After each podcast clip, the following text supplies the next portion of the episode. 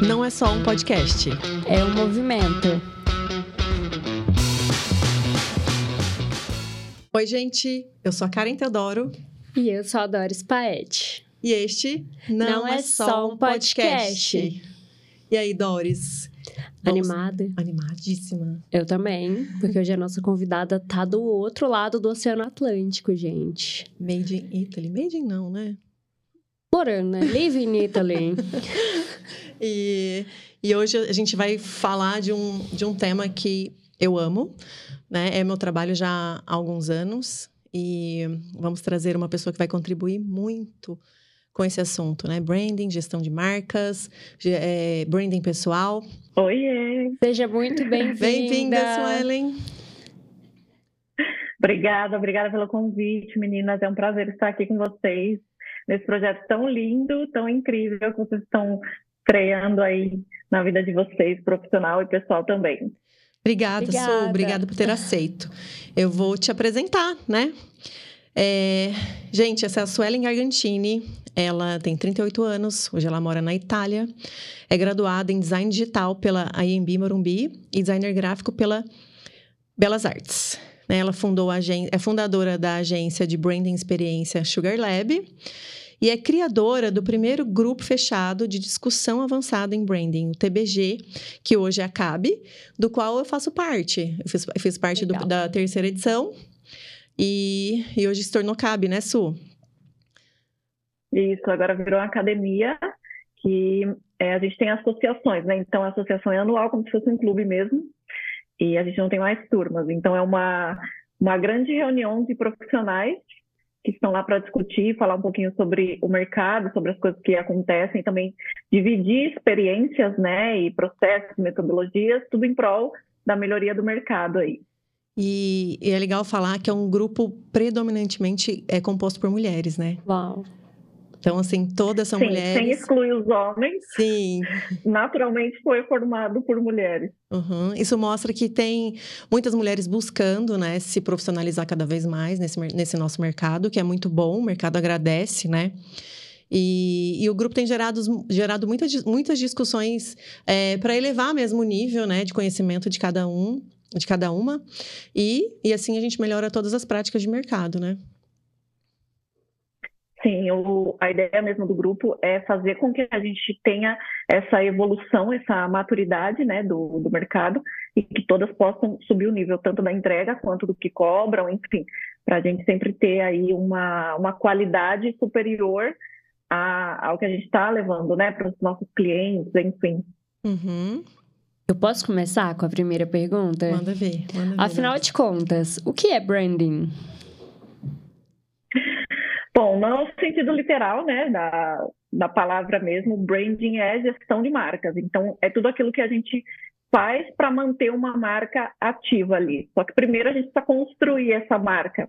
Então, é, quando a gente fala de branding, a gente está falando de todo esse processo, né, desde da pesquisa que vai fazer essa marca entrar no mercado, o desenvolvimento dessa marca em si, e aí sim essa parte da gestão, que é a manutenção, né? Como que essa marca vai se comportar ali ao longo dos anos, como que ela vai se posicionar, o que, que ela vai fazer, como ela vai se expressar. Então, é, num- numa explicação um pouco mais simples, assim, seria é, essas três etapas, né? De pesquisa, construção e desenvolvimento e a parte de, de gestão, de expressão de marca aí.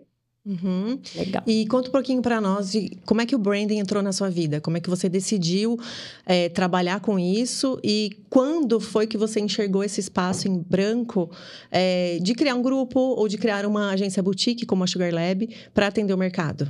Essa história é um pouco curiosa, eu acho que eu nunca contei essa história. Adoramos com Eba! histórias curiosas. É. Sim. Obrigada pela oportunidade. Ó, eu comecei a me interessar por branding na faculdade, que na verdade não era só, não era branding, né, o significado. Eu estava estudando na Embi Morumbi e eu acabei encontrando um livro dentro da biblioteca, porque fui fazer um trabalho, enfim. E esse livro ele era todo trabalhado diferente. Assim, ele era cheio de recortes, texturas, tinha vários acabamentos. Era um livro incrível. Eu lembro que na época eu até procurei para comprar, mas acho que era um livro dinamarquês, se eu não me engano. Não tinha mais para comprar, só tinha aquele livro na biblioteca. Eu juro para vocês que eu pensei duas vezes em roubar o livro da biblioteca e pegar para mim, que eu não achei para comprar. Mas aquele livro ele ficou marcado na minha cabeça e eu falei, cara, como é incrível, né, ter é, uma coisa tão sensorial, tão diversificada num produto só. E aí eu descobri depois, né, com o tempo, que isso era experiência de marca. E experiência de marca é o branding colocado em prática. Então, é, a primeira memória que eu tenho assim do branding na minha vida é no período da faculdade, quando eu tive contato com esse livro aí. O pior é que eu não lembro nem o nome do livro, né? Tipo, para contar, para fazer a gente tentar achar esse livro, enfim, devia ter anotado. Mas esse é o primeiro contato que eu tive. É, e a partir daí, eu comecei a sempre estudar e, e é, perceber como que eram as, os acabamentos e as coisas, porque eu fazia design gráfico, né? Design digital, enfim, então sempre gostei dessa parte mais de embalagem, do design em si, das coisas que a gente conseguia é, tocar e das coisas mais físicas, né? Palpáveis e tudo mais. Apesar de amar o digital, eu amo as experiências que são tangíveis, né? E aí, é, no fim das contas, acabou que quando eu enxerguei uma lacuna no mercado para falar de branding voltada para profissionais, porque sempre a gente vê as pessoas falando para cliente final, né? Então você é, percebe que tem uma linguagem diferente. E aí eu percebi que muito por conta da agência, né, muito por conta da Sugar, as pessoas vinham me perguntar como era os bastidores, a minha metodologia, como era o trabalho mesmo dentro da agência. E eu senti que existia uma oportunidade de começar a trabalhar com concorrentes, né, com outros profissionais do mercado, ajudando essas pessoas é, a melhorarem a entrega delas, porque eu penso sempre que quando a gente sobe o nível do mercado, a gente também ganha junto, né? Com certeza. Então, o meu objetivo sempre foi esse. É, fazer com que todas melhorem, com que todas é, possam cobrar mais, fazer com que todas consigam entregar algo melhor, porque isso faz com que a minha agência também consiga subir cada vez mais o nível e a gente faturar mais, que é o que todo mundo quer, né? Senão a gente tinha aberto uma ONG aí, enfim. Sim. Né? E como eu sempre digo, quanto mais mulheres ricas e prósperas no mundo, melhor. Com certeza. N não excluindo Sim. os homens, mas né, se a gente uhum. é, pudesse juntar e apoiar uma outra, eu acho que todo mundo ganha, né? Com certeza. Dentro... Sim, já tem muito homem bilionário no mundo. Né? Já tem mulheres. Né? Isso vamos equilibrar a balança. Sim. E de, dentro da experiência do, do branding, é, o que, que vocês, você, Karen, né, pode falar para a gente sobre a importância né, de um profissional que está no mercado, seja ele prestador de serviço ou vem, que vende um produto, o que, que vocês falariam para essa pessoa fazer o branding? Branding pessoal? O branding para a empresa, né? Ah, tipo assim, corporativo. Quer responder, Su? Responde o complemento, já que você é a nossa ilustre convidada. Ó, eu acredito muito que o branding, ele é a base, né? Então, sempre que vocês veem algum empresário reclamando que está difícil, que não está vendendo, é porque tem um problema na base. É, e quando a gente tem um problema na base é porque falta o branding. Então, a pessoa, né, a marca, enfim, o empresário, ele pulou essa etapa e começou a fazer marketing. O que, que é marketing? É quando a gente já vai trabalhar venda, quando a gente já vai trabalhar é, publicidade. Então, eu acho que é, quando a gente tem essa preocupação em construir algo sólido, é, em construir algo que vai trabalhar no longo prazo, a gente tem a certeza de que isso vai dar certo. Então, é meio caminho andado né, para o sucesso de um negócio, a gente trabalhar marca, a gente trabalhar branding. Então, eu acho que é, a importância ela é tão, é, é tão necessário a gente fazer branding hoje em dia, porque vai economizar muito lá na frente, né? Então, é como se fosse uma antecipação, uma previsão de problemas. Assim, quem faz branding, as marcas que têm branding, elas não têm é, a chance delas terem esses problemas lá na frente são muito menores. Não sei o que, que a Ká acha disso, mas eu acho que somos indispensáveis. Sim, é, concordo com tudo e complemento, né? Que é, é, a base mesmo, eu falo, comece pelo branding, porque ele que vai, primeiro, criar essa estrutura de marca, né? Quem que é aquela marca? Quem é o cliente dela, o cliente ideal? Para quem que ela comunica? Quais os valores? Quais os princípios? E isso vai direcionar os investimentos as ações de marketing, as ações de comunicação, porque primeiro veio o branding, depois vem o marketing, depois vem a comunicação, certo, Su? E, e aí é, e, e cria-se também um ecossistema de marca, né? Que além de direcionar, é, deixar a comunicação muito mais assertiva, direcionar os investimentos, é, torna a marca muito mais perene, né? E facilmente adaptável às mudanças de mercado. É, inclusive eu acredito que a gente trabalhar branding, a gente evita problemas de crise, né? Porque a, a marca já trabalhou em tudo aquilo que ela quer ser como marca, quais as mensagens que ela quer passar, quais são os posicionamentos que ela vai defender. Então, a gente tem aí como se fosse um guia, né, um mapa uhum. para que essa marca possa seguir e errar menos, né? Exato. E, e, quando uma marca é bem posicionada, né, e bem construída, ela passa melhor por eventuais crises de mercado, é, crises relacionadas à própria imagem, à, à operação, enfim. É, a, marca, a marca ancora, né? Eu, eu, sempre digo que a marca, a marca pessoal ancora as nossas transições. A marca pessoal é algo que a gente vai falar também logo em seguida. Mas já podemos falar agora, né? Já. eu tenho uma eu tenho mais uma pergunta sobre essa construção, porque eu quero trazer para o nosso público, porque antes de conhecer a Karen, eu não conhecia o branding, eu conhecia marketing, sabia de marketing, mas eu não sabia da importância do branding até passar pelo processo, né, pela mentoria. E com, com o nosso processo, eu fui conseguindo identificar e ter mais clareza, que no meu caso foi a construção de uma marca pessoal. Na verdade, a gente ainda está em construção, né? A gente está tá sempre desenvolvendo, mas é tão interessante porque, de fato, traz essa clareza e essa orientação e direcionamento, porque não tem como a gente falar com todo mundo, né? Você tem até o funil lá, tem, tem várias possibilidades, mas se a gente não refina e entende quem é o nosso perfil de público, né? Quem quer vender para todo mundo não vende para ninguém, né? Então a importância da gente ter bem claro isso com quem a gente vai falar, porque se a gente sabe com quem a gente vai falar, a gente pode refinar como a gente vai chegar até esse nosso cliente, como a gente vai né, se conectar com esse cliente. Só para contextualizar, a Doris foi é, uma das minhas primeiras clientes nesse, nesse meu retorno profissional, né? É, a segunda. É, eu trabalho com branding desde 2014, trabalho, estudo e me, me dedico, né? E aí, em 2019, eu dei uma pausinha, eu estava gestante. Continua até e... hoje, 2023. Continua até hoje. e... e... Ai, palhaço. e aí, eu fiz uma pausa e voltei, né? Voltei em 2020. E aí, a Doris foi, uma das, foi a minha segunda cliente foi. de marca pessoal, de branding pessoal. E aí a gente pôde construir, né, Doris? Olhar para você quem era como marca, quais os seus valores. É, é, me lembro de, desse processo você falar muito de, da clareza que você ganhou, né? Sobre quem você Sim. quer é, onde você quer chegar, Sim. sobre posicionamento. Nossa, é. E a, a frase que ficou de toda a mentoria é: tudo comunica.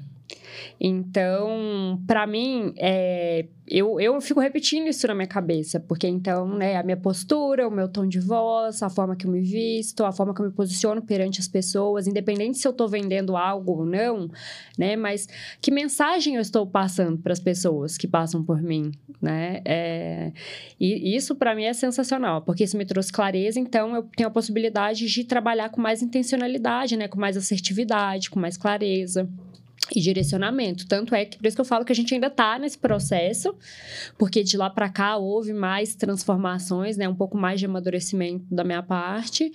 E eu falo que todos os dias eu aprendo com a Karen, eu vou me refinando, né? E, e, essa experiência de marca, né? Ir num restaurante bacana, ter uma experiência completa, não é só a comida, né? Desde o atendimento, a recepção, é, até a sobremesa, o pagamento, toda essa experiência conta. E, é, com, e o, como é bom esse, esse sensorial, a gente tornar isso palpável. Eu acho que isso não tem preço, é valor. Eu sou muito suspeita, né, para falar sobre isso, porque eu acredito que todo mundo deveria passar pelo processo de branding pessoal. Você tem seu manual de marca, a mensagem. Oi? Eu acho que todas nós aqui na mesa somos chique, nós temos nosso próprio manual de marca. Eu fiquei um tempão andando com o meu dentro da minha bolsa. Foi mesmo.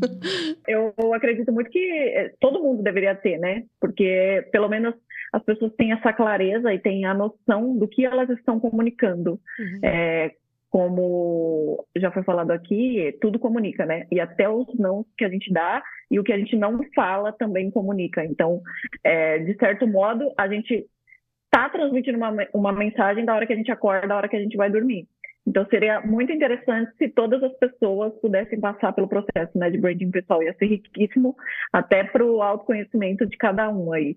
É verdade. Ah, eu falei isso para Karen, né? O quanto isso contribuiu no, no autoconhecimento mesmo. Porque é uma das premissas, né? É, o, o, autoconhecimento e... é uma das premissas de uma marca pessoal bem posicionada, é, que, que, se conhece, que conhece a sua oferta de valor. Acho que principalmente isso, que, que reconhece o, a sua proposta de valor. Porque eu falo que não existem concorrentes, né? Eu, eu acredito que existe espaço para todo mundo debaixo do sol. E quando a gente é, faz esse, né, esse processo do branding, o que eu percebi também é a profissionalização do negócio, profissionalização da marca. Você sai do amadorismo, porque cada vez mais você vai tendo clareza do que qual é a sua proposta de valor e para que você veio, né? Pra, por que eu tô aqui todos os dias? Qual é o propósito do existir da minha marca? Independente se foi a gente que criou ou não, a gente pode reforçar isso o tempo todo. Uma das forças do branding, né? Vamos falar do branding corporativo. É, dentro de uma empresa, ele tem um propósito claro, que é disseminado né, entre as pessoas que fazem parte daquela marca. E também na criação de cultura, né? Cultura empresarial, que é tão, que é, é tão fundamental e fortalece tanto as empresas hoje na prestação de serviço é, ou comercialização de produtos. Assim, quando as pessoas vivem vivem ali uma cultura é, empresarial e corporativa, uma cultura de marca que, que foi internalizado, que é praticado, todo mundo trabalha mais feliz, mais engajado, o Sim. cliente do outro lado sente, sente, e é envolvido por toda essa atmosfera de, de, de sabe, de propósito, Sim. de intencionalidade. E todo mundo ganha com isso. Sim, o resultado chega.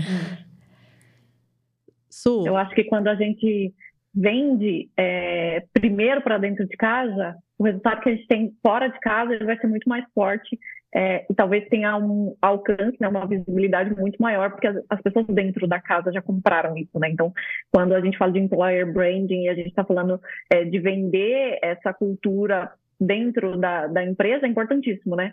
Porque a gente consegue também ter um, é, um controle ali do que está sendo passado, do que está sendo transmitido, e a gente consegue corrigir, né? Então, antes de cair no mundo, a gente tem ainda uma chance, né? Mas, infelizmente, não são todas as marcas que pensam dessa maneira. Seria muito, muito bom se fosse, né? Sim, e, e, assim, eu vejo que é, o branding tem se popularizado no Brasil, mas ainda falta muito, né? Tem muito que avançar, muito Sim. que se tornar conhecido, é, muito que refinar as práticas ainda, né? Mas o é, que, que você diria, Su? É, os seus clientes são de, de pequeno, são, não, são de grande e médio porte, certo?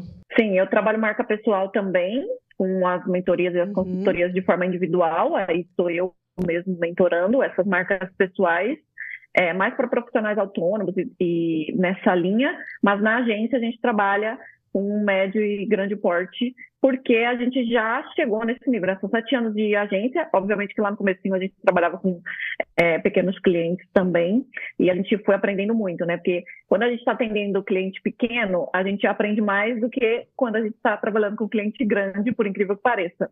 É, porque o, o, cliente grande ele é totalmente focado em performance, em resultado. Então a gente tem que entregar isso. E, e o processo ali ele não faz muito é, muito sentido assim, é, é não tem muita importância, sabe? E quando a gente atende um, um, cliente um pouco menor, né, os pequenos clientes ali, é, isso já se torna totalmente importante, já faz parte desse processo. Então, eu diria que a grande diferença aí de atender pequenas, de médios e grandes, seria é, essa etapa do processo mesmo, né? Quando a gente atende cliente grande, a gente elimina algumas etapas porque o foco é outro. É, mas na agência a gente costuma atender é, mais médio, né? Agora aqui na, na Europa, mais médio porte. E no Brasil atendia médio e grande porte também. E o que, que você diria para as marcas que querem começar, os pequenos, né? Que querem começar a investir em branding? Contratem uma consultoria, tipo a da Karen, é, de um a um, assim, de mentor para marca, sabe? Porque eu acho que você vai ter um tratamento um pouco mais dedicado à sua marca do que se você contratar uma agência. É óbvio, né, que uma agência tem uma equipe ali dando uma atenção na sua marca, mas o que eu sempre, sempre, sempre ouvia quando chegava um cliente na agência era assim: ah, eu já passei por cinco, seis, sete agências e eu não tenho o resultado que eu quero. É, como agências trabalham com um número muito maior é, de clientes né, no seu dia a dia, é, acaba que essa atenção ela é pulverizada, né? ela é dissolvida ali entre o número de clientes. Então, quando tem uma mentoria, um processo ali de consultoria que é um pouco mais direcionado e específico para aquela marca, eu acredito que a entrega é melhor. Então, para pequenos empreendedores, a galera que está começando agora, eu sugiro contrate um mentor, né? Contrate um especialista, um estrategista, para fazer com que essa marca seja colocada no mercado e tenha voz é, nesse mercado. Uma das grandes diferenças da agência boutique, né, da gente ter se posicionado em 2019 como agência boutique, foi por conta disso, por conta desses feedbacks que a gente recebia é, dessas marcas que chegavam até a gente e falavam, ah, a gente não tem resultado contratando agência. Então a gente resolveu cortar né, o número de clientes que a gente atendia, diminuir, reduzir esses clientes dar uma atenção maior. Então, foi uma forma de diferenciação, né, uma forma de é, mudar o nosso posicionamento e a entrega que o mercado costumava fazer para atender de fato esses clientes que precisavam desses resultados. Assim. Então, é, foi uma experiência bem louca fazer essa transição, mas ao mesmo tempo bem gostosa, assim, também, né? É arriscado, mas se a gente não arrisca, né? Sim, com certeza. E isso, é, você está falando aí do, dessa é, pouca atenção né, para determinados clientes de, de, parte de agência. É, eu vivi isso a minha vida toda. E assim, eu, eu acredito isso um pouco também, a falta de é, capacitação das empresas, das, dos profissionais que trabalham na área de comunicação. É, a minha vida inteira da comunicação, né? Eu já trabalhei em agência, eu já fui sócia em agência de publicidade, depois em escritório de branding. E, e, nessa jornada, o tempo todo aparecia assim, ah, alguém que abriu uma agência ali, ó, não, não é formado, é, não se capacitou, não estudou, mas abriu uma agência, porque e fala sobre isso, né? É, e vende serviço. E isso, assim, é, prejudica todo o mercado, porque é, trabalha na superficialidade e presta um serviço a quem do que o cliente precisa e a quem do que ele contratou. E, assim, é ficar ruim para todo mundo. É, e aí, que, que, quero saber se você concorda com isso, Suelen. E o que, que você acha que o mercado brasileiro precisa é, para ser mais profissional? Eu concordo e acredito que faz parte do processo, inclusive, que as pessoas talvez tenham, estejam pulando essa etapa, né? Que é a gente se especializar enquanto profissional primeiro, né? E fazer esse trabalho no a um, trabalhar com as marcas e ter essa experiência antes de se auto-intitular agência, né? Então, a gente vê muito amadorismo no mercado por conta disso. As pessoas querem dar o passo maior do que a perna. É, e eu não vejo problema nenhum a pessoa é, querer trabalhar, querer ter uma agência, mas ela precisa entender que existe um passo a passo aí, né? Ela não pode pular etapas, ela precisa primeiro é, ser uma boa profissional para depois começar a ter uma equipe, começar a aumentar a entrega, pegar mais clientes, enfim. E eu acredito muito que o mercado brasileiro ele está carente de profissionais com repertório diferenciado. É, as pessoas costumam consumir sempre as mesmas coisas e isso acaba trazendo uma massificação para o mercado, né? Então está todo mundo muito igual, vendendo as mesmas coisas da mesma maneira. E aí eu acho que isso acaba prejudicando um pouco também a experiência de quem recebe tudo isso, que é o cliente final, né? Então, eu acredito que quando a gente tiver essa, é, essa clareza e essa noção de que a gente precisa consumir coisas diferentes e fora das caixinhas, sabe? É, o mercado brasileiro vai dar uma voada. Inclusive, é, tenho até uma, uma nova visão agora, estando aqui né, na Itália, de que quando o Brasil assumir quem ele é enquanto enquanto país mesmo, é, enquanto marca a partir desses repertórios, né? Quando ele assumir a origem, a sua história e tudo mais, a gente vai ter algo muito incrível no mercado, nunca antes visto, né? Porque hoje a gente pega um pouquinho de cada, de cada lugar, assim, né? Então, não sei se vocês têm essa mesma impressão que eu, a mesma sensação, mas é, os profissionais acabam consumindo um pouquinho de cada coisa do mundo inteiro aí, sempre nas mesmas fontes, e isso acaba ficando é, meio chato, né? Meio monótono. Então, quando a gente começar a olhar para dentro de casa mesmo, começar a trazer isso, né? Refletir isso nas marcas, eu acho que vai ser um momento incrível aí é, para o mercado brasileiro. Ah, espero que a gente faça parte desse movimento, né? É. E consiga, é, de alguma forma, atuar nisso, né? Su, e quais as principais diferenças entre o mercado de branding no Brasil e na Itália? O que, que você está que que você tá vivenciando é, aí que, que te inspira e o que, que você está vivenciando também que fala, nossa, poxa, o Brasil está à frente ou o Brasil ainda precisa melhorar nesse sentido com relação à Itália? O que acontece aqui é um fenômeno incrível chamado, eles não sabem que eles fazem branding muito bem. Um branding intuitivo. então, sim, a, a, Europa inteira, né, no geral, ela respira branding, as marcas elas nascem de uma história e as marcas elas valorizam essa história e trabalham tudo gira em torno dessa história de criação. Então, a maioria das marcas, né, elas nascem assim, desse processo, só que elas não sabem que isso é branding. Então, aí a gente tem um gap, a gente tem um problema é, na parte de experiência, né, na implementação, na parte de expressão dessas marcas, porque elas são marcas incríveis e não sabem se comunicar. Então, eu acho que é, o que o Brasil está na frente é no projeto de comunicação, planejamento de marketing, porque a gente sabe muito bem utilizar os canais né, que a gente tem a nosso favor, sejam digitais ou não. É, eu enxergo um problema enorme de comunicação aqui na Europa no geral, né, não, não só na Itália, e a gente aí já está muito evoluído, né? Mas em relação à construção de marca lá, naquela primeira etapa que a gente estava comentando aqui, aqui eles dão um baile na gente, né? Então, assim, aqui as, as histórias elas não são criadas, né? Elas não são é, não saem as ideias do nada aqui, elas simplesmente são narradas. Então, acho que essa é a principal diferença que eu vejo hoje é, entre um mercado e outro. E uma coisa também que aqui está é, muito mais evoluído é que o mercado aqui é muito mais colaborativo. Não sei se vocês é, sentem falta disso no Brasil também, mas eu sentia. É, e aqui a gente consegue fazer colaborações e as marcas elas estão preparadas e abertas para trabalharem em conjunto. Então, essas seriam as principais diferenças que acabei de perceber, né? Porque também acabei de chegar aqui, não estou aqui há muitos anos, então não tenho muitos insights, muitas percepções ainda. Mas para começar, que são essas, assim, as principais diferenças. E ó, interessante que você falou do de que eles fazem branding, nem sabe. É, há mais ou menos cinco anos atrás, eu viajei para Pirinópolis e Chapada dos Veadeiros. E, e, eu lembro que andando ali pelas ruazinhas de Piri, é, eu descobri o que eu dei o nome de branding intuitivo. Então, são vários negócios ali pequenininhos, mas que você vê que tem alma, que tem uma narrativa por trás, que tem um porquê. É, desde o nome do negócio, a, passando pela identidade visual, é, por detalhes, assim, dentro da experiência que, que, que a gente percebe que tinha um cuidado ali de... Não, nem sei se eles sabiam que era branding na época mas que tinha todo esse cuidado referente à marca, né? Então, é, eu chamei disso de branding intuitivo. E gosto muito quando eu vejo, quando eu consigo perceber isso em lugares pequenos, remotos, é, ou até em grandes centros, mas que, que, que a gente vê que tem um negócio ali que nasceu com um propósito, né? Com uma alma. E ah, isso me deixa muito feliz, assim, eu gosto de, de, de vivenciar isso. É muito louco, né? Porque às vezes é, no Brasil, na América, no, no, no, geral ali, a gente precisa cavucar a história da marca, né? A gente precisa criar uma história, a gente precisa escolher um pedaço da história dos sócios ali, dos empresários, para poder contar a história daquela marca.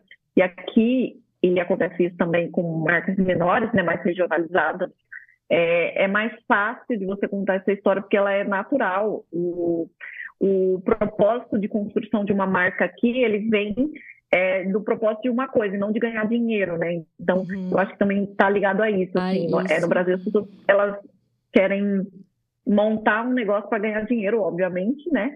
É, não tanto pelo propósito. Então, acho que o encontrar o propósito né, no Brasil, ele vem no meio do processo, e aqui não. É, é, interessante porque, como vocês falaram, né, o branding no Brasil é novo e a parte da colaboração, é, como a Suelen falou, é, é novo também. Aqui eu vejo mais nas grandes empresas é, que já começaram a fazer essas Sim. parcerias porque entenderam que essa é uma forma de até mesmo atrair um novo, um novo público, né? Testar novos espaços no reforçar mercado, posicionamento. reforçar posicionamento. É, e com relação aos pequenos é, empresários, eu percebo que é mais essa intuição assim, ó, quero fazer alguma coisa, algo que dê dinheiro. Né? E realmente é, eu percebo que é só no processo que as pessoas vão vendo que não é só isso, né? Que eu preciso ter uma estratégia de, de para contar mesmo a história, porque a gente se conecta no final das contas com as histórias mesmo. Né? Hoje, com acesso à informação, as pessoas querem saber o que elas estão consumindo, né? De onde vem, como é feito, quem é a pessoa que está ali por trás do, do o, o CPF que está por trás do CNPJ. CNPJ. E, e, é isso que a gente quer trazer, né? Trazer essa, essa colaboração para essas pessoas que estão iniciando novos negócios, ou que já estão no mercado, mas que ainda né, não passaram por esse processo de, de criação para reforçar o seu posicionamento dentro do mercado. Eu acho que isso é um, na verdade, é uma ideia errada que o pequeno empresário tem, porque ele acha que porque ele não é grande, ele não tem um valor alto para investir, ele não pode arriscar, né? Ele não pode testar uma colaboração, talvez, que não vai dar o resultado que ele, que ele almeja. Mas a gente tende a, a ter melhores resultados com marcas menores, fazendo colaborações, porque a gente tem como é, adaptar e fazer pequenos ajustes no meio do processo, justamente porque a marca é pequena, né? O que não acontece quando a gente está fazendo um projeto com uma marca grande, que a margem de erro é muito menor porque o impacto é maior. Então, quando o empresário, o microempresário, ele entender que ele tem essa vantagem, que na verdade isso é uma vantagem, não uma desvantagem, aí a gente vai começar a ter muito mais colaboração é, entre as marcas aí no Brasil. Eu vejo muito dessa forma. Sim, é, aqui o que eu percebo é que ainda é visto como a pessoa está competindo, né? E não como Sim. a possibilidade de parceria e colaboração para crescimento. Então, olha, aquele ali é o meu meu adversário, né? Então é como se fosse uma briga e não é. Né? Eu acho que a hora que virar essa chavinha na, na, nas nossas cabeças, eu acho que aí de fato a gente vai ter um mercado mais colaborativo, assim, no, no todo, né? Para poder vislumbrar de fato negócios que possam ser bom para os dois lados, né? Onde todo mundo ganha. Você mudou há pouco tempo para a Itália e acompanhei aqui o seu processo de mudança e tudo mais. E eu queria saber de você, qual que é a diferença qual, é, de, do estilo de vida é, do, do italiano e do brasileiro? E o que, que você está mais curtindo aí? E, e se você sente falta, falta de algo aqui do Brasa? Eu sinto falta de goiabada, se quiserem ah, mandar pra Achei cá. que você falar arroz e feijão. Goiabada, é. estamos na, na, fonte, né, né? inclusive. Tá fácil Minas. pra mandar. Feijão eu nem comia no Brasil. A gente ia te mandar uma caneca, então vamos mandar, vamos mandar uma goiabada. caneca com goiabada dentro. Não, mandem goiabada. Me mandem goiabada. Contrabando de tem, goiabada. Ó, oh, é, vocês já devem ter ouvido falar de uma expressão dolce far niente, né? Sim, eu amo essa expressão e eu pratico, tá? Eu ainda tenho que aprender. Aqui é difícil, né? Eu vim de São Paulo, então vocês imaginam a loucura que era a vida, né? A gente estava sempre com pressa, sempre querendo viver, viver, viver. E aqui eles realmente vivem. Então a maior diferença para mim gritante é isso. Assim, os caras não têm pressa para nada. Esses dias eu estava até conversando com com algumas alunas, elas falaram, elas falaram, a Itália então é a Bahia? Eu falei, mais ou menos isso, assim, tipo, sabe aproveitar, sabe o que tem, assim. Então, é, eles não têm muita pressa para fazer as coisas e eles, de fato, aproveitam os momentos é, simples da vida. Então, é, você vê que aqui é uma diferença muito muito gritante assim. Se a gente for no parque Ibirapuera em São Paulo, em algum parque aí é, perto de vocês e a gente quiser fazer um piquenique, a gente levar um lanche na mochila e chegar lá e abrir com uma taça de vinho no meio do parque, no Brasil isso aí é ridículo, né? Todo mundo vai, vai ser julgado até lá, nossa, olha lá, pobre abrindo. Aqui é a coisa mais normal do mundo. Então assim, eles não ligam para estética, para o que os outros estão pensando deles, eles só querem aproveitar complexa que vocês possam imaginar. Então, assim, não tem muita firula, eles não ligam muito pro que você está vestindo.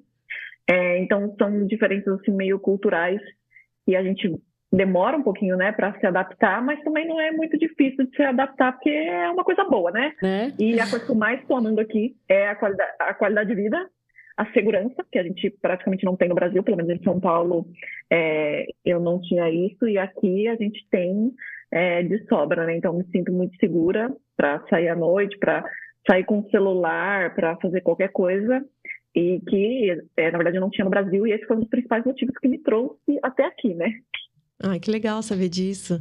E, e, eu acompanhei esse seu movimento de mudança, né? E você incluiu essa narrativa toda dessa mudança na, nessa sua mudança de vida, de país, né? Levando seus negócios para aí. E, e, é uma prova, né, de que a marca pessoal ancora, né, todas as nossas mudanças, transição de carreira, mudança de país, de negócio, de emprego. E aí eu queria que você contasse para nós o que que um posicionamento bem trabalhado e uma comunicação bem trabalhada acrescentaram na sua vida e neste trouxeram neste momento de mudança. Trabalhei minhas duas marcas separadas, né, marca pessoal e agência. É, isso fez com que com esse processo de mudança eu conseguisse ter o meu negócio, né, e conseguisse trabalhar enquanto a mudança acontecia. É, e foi uma coisa meio louca, porque eu estou nesse processo de mudança já tem um ano, né, por conta da, do reconhecimento da cidadania, então passei por todo o processo aí, não foi uma mudança assim, ah, eu vou, né. Então, teve um, um processo e eu acabei é, optando por compartilhar parte disso é, com as pessoas que me acompanham, né? Então, toda vez que eu tinha é, algum problema, que eu ficava um pouco mais sumida, as pessoas já sabiam que é porque eu estava tendo algum problema é, aqui, né, no offline. Então, essa compreensão, né, sempre é, me ajudou muito a lidar, inclusive, com todo o processo e com essa necessidade da gente estar tá sempre trabalhando a nossa marca e tudo mais. Então, eu acho que o meu posicionamento de sempre compartilhar também criou essa, é, de certa forma, essa conexão e essa compreensão da minha audiência, do meu público. Então, é, foi muito legal também entender que as pessoas elas estavam comigo, mesmo quando eu não estava ali tão presente, né? Por conta de toda a loucura que é um, uma mudança de país, né? Sim, é verdade. E, e a gente tem, tem acompanhado também agora a sua, sua, sua estreia, vamos dizer assim, no TikTok. E é algo, que a, e é algo que a gente também está caminhando nisso, né? Engatinhando. Engatinhando, porque a gente nem sabia mexer no TikTok. É, e assim, é, eu usava até então para replicar os meus vídeos do Instagram. Mas é uma plataforma totalmente diferente, com comportamento de consumo e de geração de conteúdo diferente. E a Suelen definiu como, muito bem como uma rede bagaceira. Gostei. É pela falta de, de preocupação com a estética, né? Com conteúdo. Com conteúdo, assim, uma. Como que eu vou dizer? É, algo melhor construído, né? Então, assim, é algo de consumo muito rápido, então não elabora demais, não. Faz, né? Exatamente. e... Acho que é, é bem isso, assim. Ele não elabora muito, não. Só grava e bota lá para ver o que, que, acontece. Sim, a gente. E eu tenho acompanhado os seus vídeos e você está conseguindo fazer isso, assim, adaptar o seu, é, a sua comunicação para lá. E a gente está estudando aqui, né, Doris, assim, buscando Sim. referências para a gente ver como é que a gente leva é, e o que, que funciona é, na comunicação no TikTok. A comunicação lá é bem diferente. É, TikTok, Pinterest e Instagram, assim, são três redes que eu acho essenciais e que têm comunicações bem específicas assim e, e, bem complexas, né, da gente pensar em termos de conteúdo é, para marcas em geral. Mas o TikTok ele tem uma coisa que é quem consome ali, né? Então rola um comportamento é, muito peculiar ali e o algoritmo ele vai te entregando e fala, vamos ver se você vai gostar disso aqui. É. E aí, se você dá um like, começa a vir uma chuva daquilo ali para você. Então, e, a gente, e a, a gente tem que calibrar o algoritmo, né? Mostrando o que a gente gosta. É, a gente, e o, o, algoritmo ele calibra de fato, né? Não é igual o Instagram ali que você recebe muito patrocinado, que talvez não tenha muito a ver com você e tal. O algoritmo do TikTok é muito bom nesse sentido de entregar aquilo que você gosta de ver. É, eu tô com uma dificuldade lá de produzir conteúdo, não sei vocês. Eu fiquei estudando Super. o aplicativo três anos antes de entrar lá e fazer vídeo. Mas assim, eu ainda me sinto uma estranha no ninho, né? Eu queria contar as histórias por uma ordem cronológica e depois só outra coisa da semana que vem que aconteceu é, semana, e tá tudo bem lá, o povo entende. Isso não entra muito na minha cabeça, porque além de tudo sou meio virgiana, então das coisas Então só ir jogando lá as coisas é meio complexo e difícil para mim.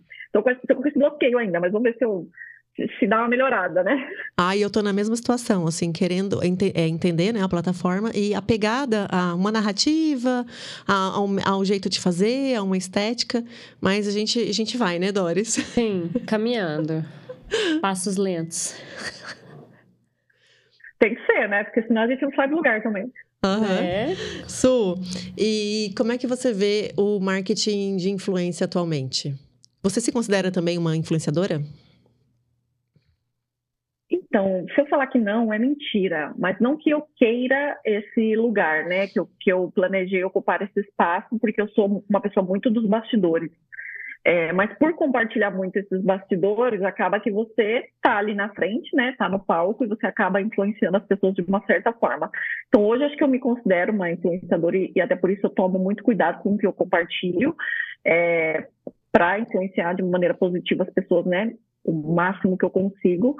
É, mas eu vejo hoje o marketing de influência como uma das ferramentas mais poderosas que a gente tem no digital, se trabalhada de uma maneira é, coerente, de novo, branding aí, né, com a personalidade da marca, com o que aquela marca quer passar em relação ao posicionamento e a mensagem, porque é, influenciador tem de um monte, né? A gente tem milhares aí que a gente pode escolher para trabalhar, para fazer colaborações, para representar e dar o tom de voz da nossa marca. É, mas eu também acho um movimento perigoso para quem não sabe trabalhar com isso. É, até a gente estava falando de TikTok, né? Eu vejo muito vídeo no TikTok das pessoas falando: contratei a influenciadora tal e ela não me deu resultado. Aparece muito para mim isso. E eu fico pensando, cara, e o erro tá em quem? Em quem contratou ou na influenciadora que aceitou e sabia que não ia dar resultado, né? Então, uhum. é, é, é, sempre essa questão que eu, eu, eu busco levantar, assim. Faltou um especialista, né? Faltou uma pessoa que entenda de fato é, trabalhar com marketing de influência para fazer o negócio funcionar. É, é, então, assim, as pessoas ainda não sabem né, trabalhar com marketing de influência. A gente está aí, sei lá, com uns 13, 15 anos de, de, desse mercado. Ainda é, um, é um mercado, mercado, novo, né? É, é novo, ele já amadureceu, mas ainda tem muito né, que avançar e que se profissionalizar. Sim, falta muita profissionalização. É, mas é um mercado poderosíssimo, né? Porque você pegar uma pessoa que tem o dom e conseguiu construir uma comunidade ali da qual ela tem influência, da qual ela consegue trabalhar confiança desse público, né, para uma futura conversão, é inteligentíssimo, né, a gente fazer essas parcerias, essas collabs. Mas existem alguns pontos aí que precisam ser calibrados antes dessa escolha desses perfis, né. É, falou, é o alinhamento, né? Para ver se o público daquele influenciador que você está contratando seria o seu público, né? Do, do, produto ou serviço que você oferece. Às vezes a pessoa acha que só porque ah, a pessoa Sim. tem muitos seguidores. Então eu vou contratar porque vai divulgar o meu produto ou o meu serviço e eu vou ter resultado. E, se e aí, fato, ou se também fato... que gosta, né, da influenciadora. É, e se, ah, de, se de fato. Eu quero ela na minha marca, mas é. o público não tem nada a ver com a sua marca. É isso que Sim. eu ia dizer. Se de fato tem, tem match ali entre a influenciadora e a marca, né? Né? Se ela de fato sim, consome, ou se sim. ela passa é, credibilidade com aquilo que ela está falando. Ou até mesmo se a questão regional, né? Se é, os seguidores dela estão na mesma região do produto e serviço que você oferece, se você consegue abranger esse, né? Esse público, né? Porque às vezes a pessoa olha só para a quantidade, não olha a qualidade, né? Do, do público e para quem está conversando. Por isso que é importante branding, né? Uhum. Porque aí você vai ter clareza Sim. de de quem é o seu público e qual se alinha melhor ali para comunicar junto com a sua marca.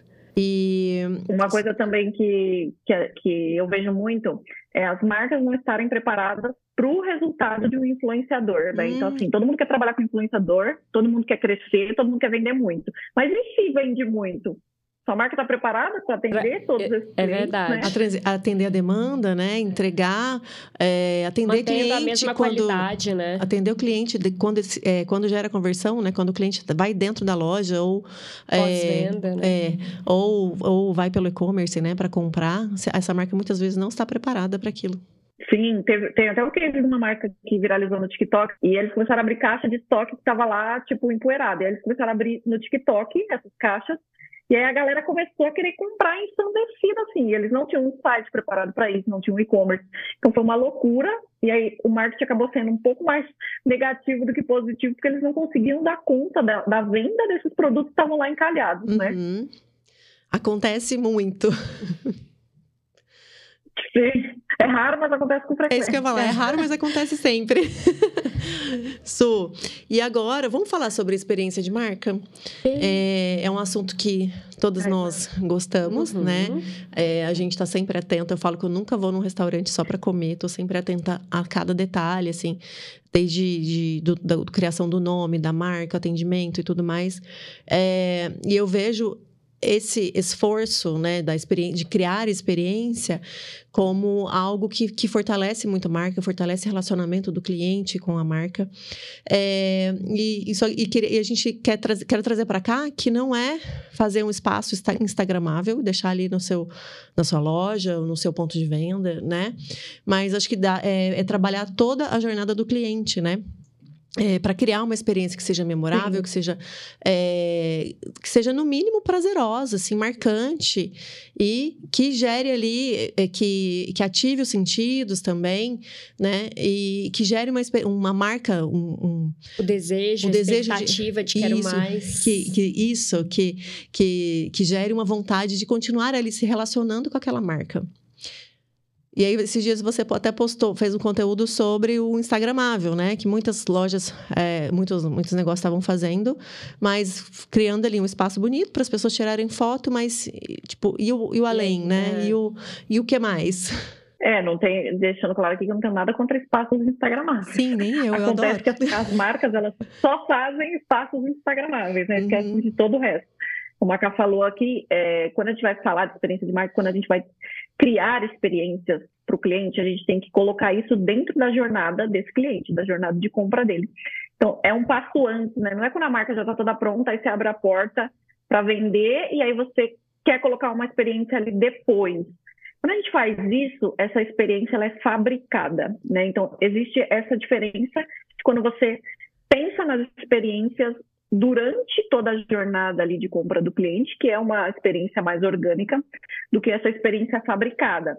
É, isso funciona muito? Funciona quando a gente está trabalhando campanha ou quando a gente está trabalhando evento, por exemplo. Então, são experiências fabricadas para que é, o cliente final tenha ali uma sensação, desperte né, um sentimento, uma emoção ali, e a gente provoca isso de forma intencional.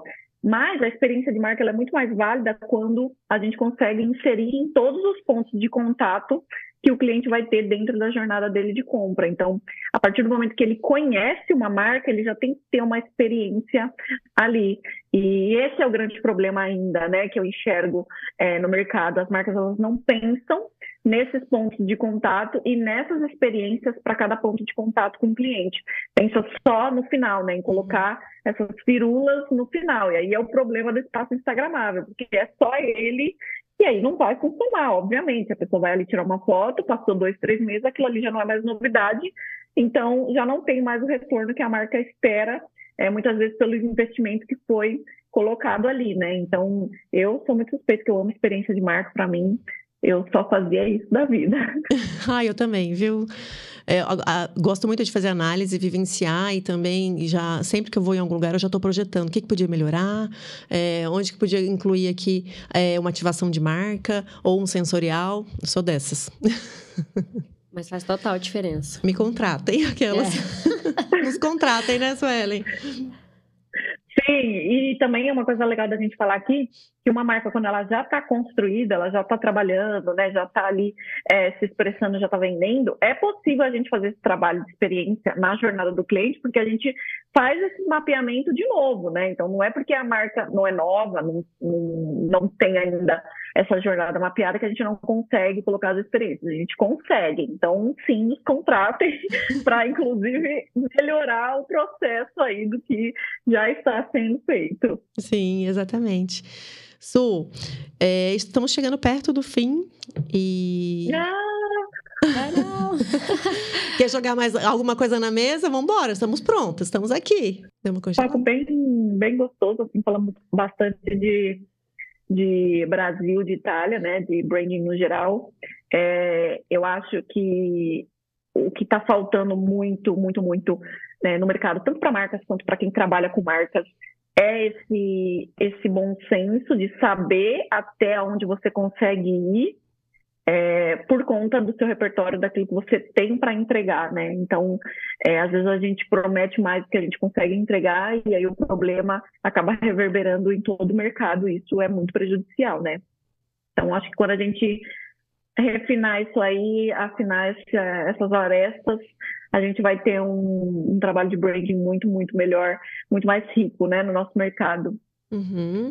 E o que você diria para uma marca que está começando ou que está tomando consciência agora é, da importância do branding, né? Conhecendo o que é o branding e querendo aplicar isso, né? Que, que, que conselhos você daria para essa marca corporativa, o pessoal começar?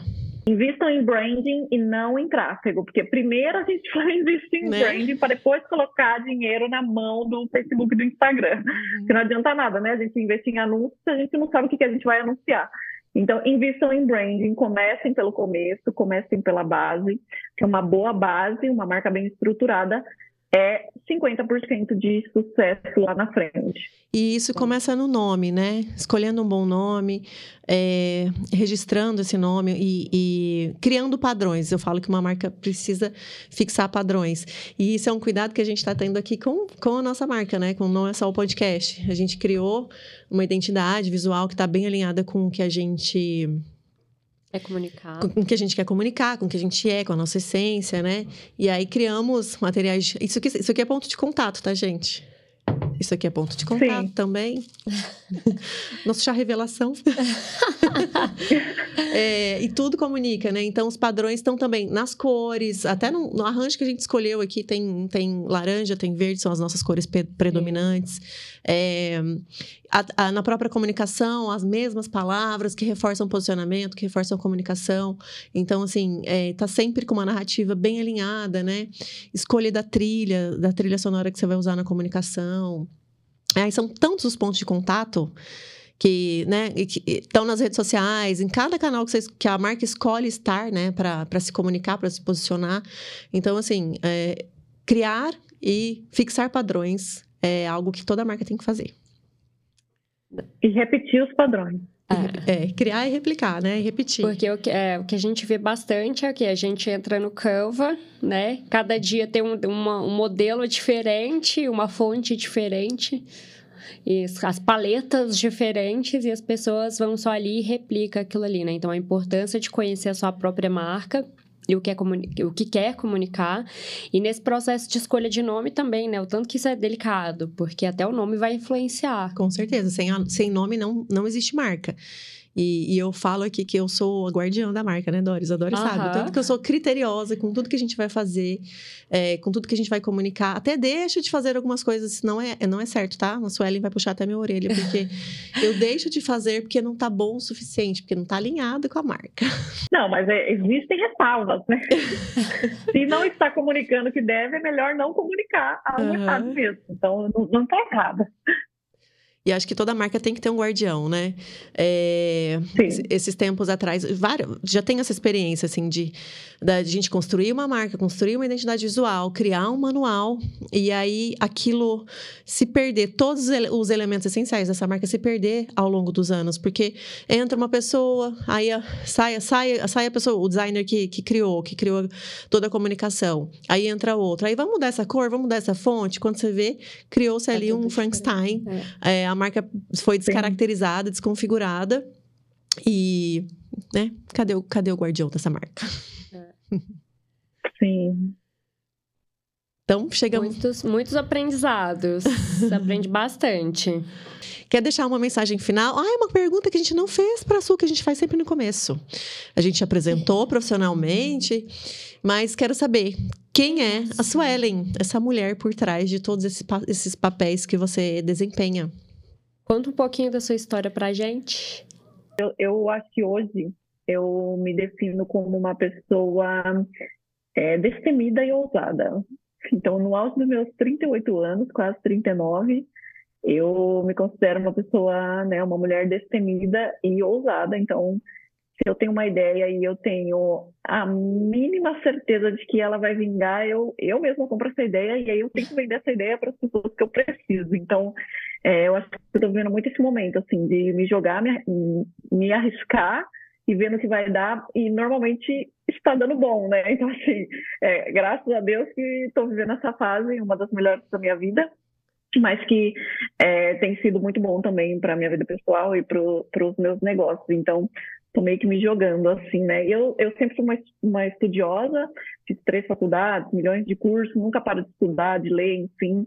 É, quero sempre me atualizar, né, com essas milhões de redes sociais aí que estão surgindo, inteligência artificial e tudo mais, para poder sempre trazer o melhor e o que é mais adequado para os clientes, mas é isso. E no meio disso tudo, estou tentando viver uma vida dolce farnese, né? uma vida um pouco mais equilibrada e leve. Compartilha com a gente. E, e, como que o seu trabalho te realiza, Sul? No que que você é, vê propósito e, e, e, o que que acontece que te faz assim, fala, putz, está valendo a pena tudo que eu estou fazendo? Cara, eu demorei muito para conseguir responder essa pergunta e hoje eu tenho total clareza é, do meu papel no mundo, assim, porque eu sempre trabalhei com clientes, atendendo clientes e eu odeio, né? Tem uma frase que me define que é eu odeio gente. e justamente por conta disso, assim, eu não gosto de lidar com pessoas, de atender clientes e, e toda essa burocracia. E eu acabei me encontrando compartilhando e ensinando profissionais e concorrentes, né? Então, passando tudo aquilo que eu vivi, os perrengues com os clientes, com essas mulheres incríveis e ajudá-las a crescer. Então, o que mais me realiza hoje é ver essa mulherada foda crescendo e é, melhorando, ganhando o mundo aí, colocando projetos no ar. Então, hoje eu tenho total clareza que é isso que me faz feliz, assim, eu, eu trabalho para isso e espero que num futuro bem próximo eu faça mais isso do que os projetos com a agência, né? Eu consiga fazer essa troca aí financeiramente falando, né, no caso.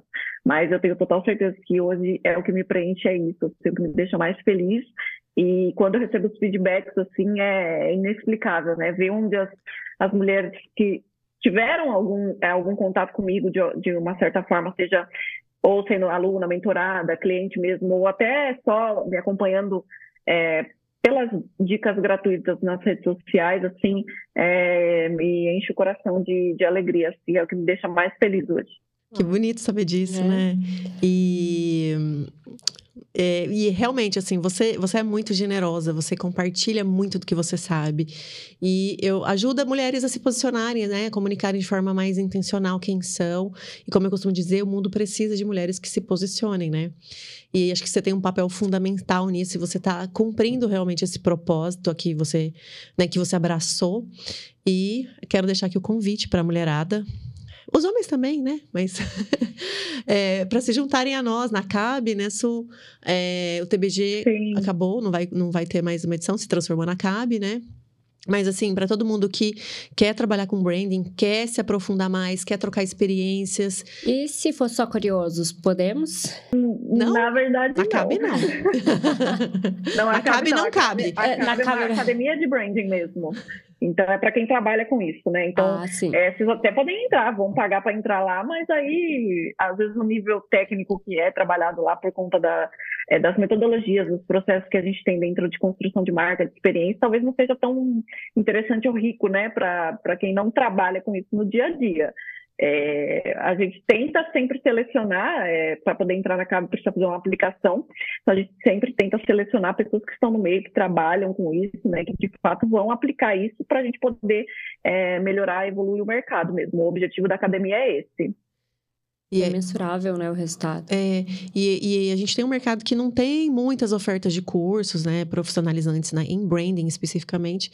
E acaba eu vejo como um ambiente de troca, de aprendizado também muito rico, né, e de conexões principalmente, porque de lá nascem parcerias, né? É, uma mentora a outra, uma contrata o serviço da outra, uma contribui com a outra. E isso é muito. Isso contribui com todo mundo, né? É muito rico. É muito rica essa troca. É um mercado muito colaborativo. É rico. É, na CAB a gente tem muitas trocas, né? Então, é, quando esses projetos chegam no público, porque rola um trabalho muito grande de bastidor antes dessas parcerias, e aí eu fico muito feliz quando eu tenho acesso, né? Quando eu vejo esses projetos ganhando vida e é muito gratificante ver que essas conexões elas é, se iniciaram, né? Começaram é, por conta da minha conexão, né? Por conta desse meu link aí de, de fazer essas pessoas conhecerem, essas profissionais chegarem umas até outras, né? Então é bem gratificante assim essa parte. E outra coisa que me deixa feliz é vendo a mulherada que trabalha com branding ganhar na Europa, gente. Suelen na Itália, Sim. tem outras meninas na, em Portugal, né? E agora uma parceria. Alemanha, tão... Portugal, Áustria tem Isso. uma agora que acabou de entrar também. Não, é, gente, tá a mulherada Áustria. tá arrasando aí na, com branding na Europa. E, assim, me sinto orgulhosa por isso também, de ver, né, elas levando o, o nome do branding e, de certa forma, do Brasil também para fora, né, de uma forma profissional, Sim. de, que contribui com o mercado e com o crescimento de todo mundo. Parabéns aí para vocês que estão cabe encabeçando esse movimento. Para vocês também que fazem parte, né? ah, então chegamos ao fim. Oh, meu Deus. Ah, sempre ruim, né? Se despedir. Passou Pois é, rápido. passa muito rápido. Super rápido. Su, quero te agradecer Sim. demais pela sua disponibilidade, tá? De atender, é, aceitar nosso convite prontamente, a gente Sim. poder bater esse papo aqui. E fica aberto Eu aí que também agradeço. para as, pró para as Meu. próximas. Próximos convites que Sim, virão. com toda certeza. Estou aqui disponível. Sempre que precisarem, quiserem bater um papinho aí sobre branding, experiência de marca, estou disponível. Vou deixar o- os, a- os endereços da Suelen aqui na descrição do vídeo. Sigam ela no Instagram, para, é, falando sobre branding. O feed- um dos feeds mais lindos do, do Instagram, né? Sem, Su, eu sempre falo, nossa, seu É. feed é lindo, seu feed é lindo. E ela nem quer estragá-lo, postando, Não. repostando a rede vizinha lá, né? Mas é- Exatamente. é. TikTok, TikTok, Instagram, Instagram. Não vamos misturar as bolas. Fica a dica. É, fi- fica a dica. E aí vamos, é, vamos, é, vamos compartilhar as redes da Suelen e aí a gente. Para continuar Segue. esse assunto lá também, né? Continuar sempre falando sobre branding. E Experiência de marca, Experiência de experiência, do marca. cliente. isso aí. Para a gente poder cada vez mais construir um mercado colaborativo. Aprender, né? E Aprender. crescer um pouquinho também nesse Isso. sentido. Mesmo quem É não é da área. Obrigada, acho. meninas, pelo convite. Estou muito lisonjeada de estar aqui trocando um pouquinho com vocês. E a gente que A agradece. gente que agradece. Fiquem com a gente, então. É, nesse que não é só um podcast, É um movimento. é um movimento. Estamos no TikTok, engatinhando, é. estamos no Instagram, estamos no YouTube e no Spotify. Nos acompanhem para mais. Tchau, tchau. Tchau! Não é só um podcast. É um movimento. Música